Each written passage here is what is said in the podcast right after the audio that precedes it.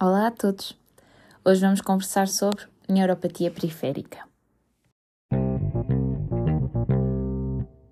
Antes de arrancar na neuropatia periférica propriamente dita, só uns, umas notasitas importantes, introdutórias e de revisão.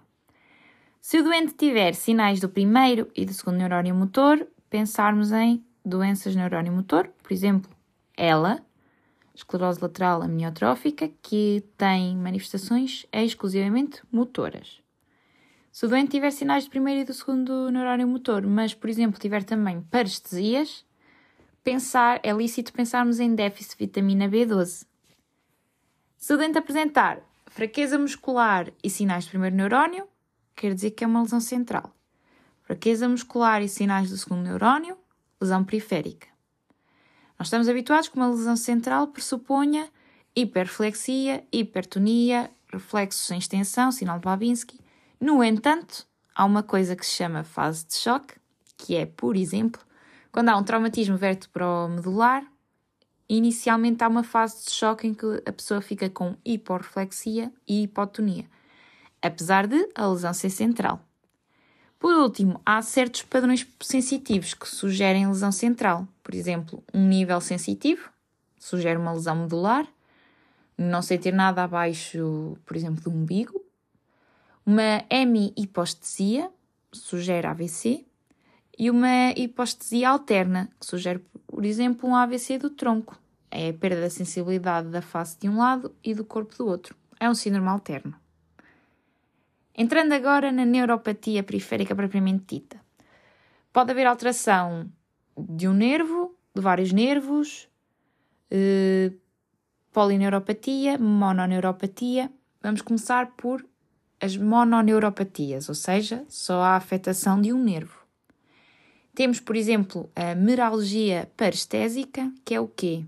É basicamente meramente parestesias. Há uma lesão do nervo cutâneo femoral lateral, que é apenas sensitivo, e então os doentes apresentam parestesias na face anterolateral da coxa. Habitualmente dão-nos um contexto epidemiológico que é pessoas que, por exemplo, ganharam peso e usam calças ou cintos apertados. Era aquela mononeuropatia que se falava muito naquela altura em que se usava aqueles skinny jeans muito, muito, muito, muito justos e havia pessoal com formigueiro nas coxas é a meralgia parestésica. Passando agora para a mononeuropatia do mediano, que basicamente o que se costuma falar mais é o síndrome do túnel cárpico. Dá alterações da sensibilidade da face palmar do primeiro, segundo, terceiro e metade do quarto, muito importante, a metade do quarto. Fraqueza muscular e, nos casos muito avançados, pode, podemos verificar atrofia tenar. Eh, podemos fazer estes doentes o sinal de Fallen e acontece mais em trabalhadores manuais. No caso de ser bilateral, é importante excluirmos doenças sistémicas, como é o caso da diabetes, da artrite reumatoide e da amiloidose. Passando para a mononeuropatia do nervo radial, é a chamada parésia de sábado à noite. Os dentes têm a mão pendente, não conseguem fazer a dorsiflexão do punho e têm alteração da sensibilidade. Geralmente na vinheta aparece jovem que foi beber uns copos, adormeceu, não se sabe muito bem aonde e quando acordou não mexe a mão. Ou então, por exemplo, eh, quando os namorados e as namoradas dormem juntos e elas deitam a cabeça no braço deles, habitualmente falam disso na vinheta e quando acordam ele não sente a mão. Eh, a mononeuropatia do nervo peroneal é basicamente a do radial, mas na perna, ou seja, pé pendente, não há dorsiflexão e os dentes vão ter hipostesia numa região anterolateral da perna. Geralmente é em pessoas que trabalham muito tempo de joelhos, por exemplo, os calceteiros. E é importante fazer diagnóstico diferencial com a radiculopatia da L5, que dá dor lombar com irradiação. Saindo das mononeuropatias, há a mononeuropatia múltipla, que é ao mesmo tempo haver a afetação de vários nervos, mas sem ser uma polineuropatia, que é a mononeuropatia múltipla associa-se muito às vasculites. E passando agora para as polineuropatias, que é a parte mais importante. Em termos de clínica, vai haver clínica motora, sensitiva e autonómica, porque passam esses três tipos de fibras. A motora é a fraqueza muscular mais distal, atrofia muscular, fasciculações, hiporflexia, a nível sensitivo, ou seja, tudo sinais do segundo neurónio. A nível sensitivo, hipoanestesia e pode dar, por exemplo, dor mais distalmente. Autonómico, hipotensão ortostática, anidrose, hiperidrose, disfunção dos esfíncteres. E em termos fisiopatológicos, nós temos nervos de grandes fibras, que são fibras que são mielinizadas, que a ideia é a informação passar muito rápido, que é o caso das fibras que vinculam a própria oscilação e a vibração. E quando há lesão destas fibras, os doentes apresentam sintomas negativos, ou seja, hipostesias, diminuição do reflexo, diminuição da própria oscilação. Enquanto que também temos ao mesmo tempo as pequenas fibras. As pequenas fibras não têm a mielina e são as que vinculam a parte termoálgica. A lesão dá sintomas positivos: dor, parestesias, alodínia. Em termos de classificação, podemos classificar as polineuropatias relativamente ao tempo. Aguda, menos de 4 semanas, por exemplo, a polineuropatia axonal aguda, a polineuropatia desmielinizante aguda, como é o caso do síndrome Guillain-Barré. Podemos classificá-las em crónicas, que é quando tem mais de 8 semanas, diabetes, a polineuropatia urémica, associada à doença renal crónica terminal, em que primeiro há afecção sensitiva e depois motora. Ou então a polineuropatia desmielinizante inflamatória crónica, que é a versão crónica do síndrome Guillain-Barré.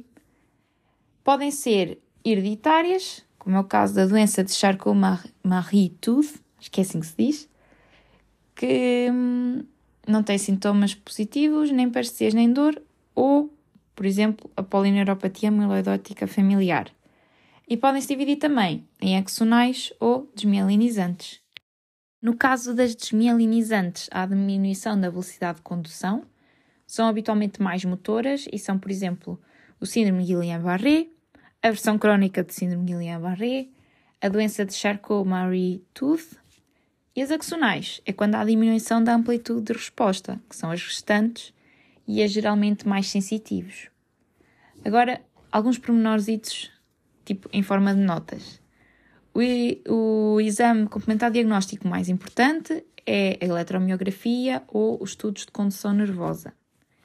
No caso de termos um padrão meia-luva de uma polineuropatia sensitiva distal, pensar em diabetes, pensar em doença renal crónica terminal, seja na parte da ureia, pensar em álcool, déficit de vitamina B12, quimioterapia, amiloidose.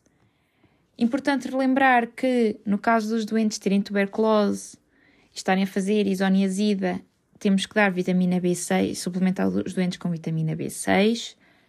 No caso do doente ter alterações autonómicas, as patologias, as neuropatias que mais provocam alterações autonómicas são a PAF, que é a polineuropatia amiloidótica familiar, a neuropatia diabética, a porfiria, as neuronopatias, que não são motoras, são só sensitivas, são de pequenas e grandes fibras, como é o caso do Sjögren, de síndromes paraneoplásicos e do HIV. E agora, quanto à polineuropatia amiloidótica, é endémica em Portugal, especialmente no litoral norte. É uma polineuropatia axonal é sensitiva, desautonómica e motora e pode atingir vários órgãos, os rins, o coração, os olhos. Para fazer diagnóstico tem que se fazer uma biópsia para confirmar que há de facto deposição da amiloidose e estudo genético para perceber se é PAF ou se é outro tipo de amiloidose.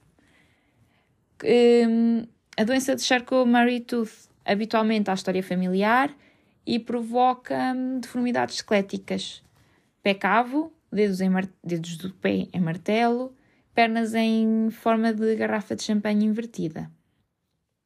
No caso do doente ter polineuropatia e atingimento do nervo facial, pensar principalmente em borrelia, ou seja, doença de Lyme, sarcoidose, síndrome de Guillain-Barré ou a versão crónica do síndrome de Guillain-Barré, o CIDP.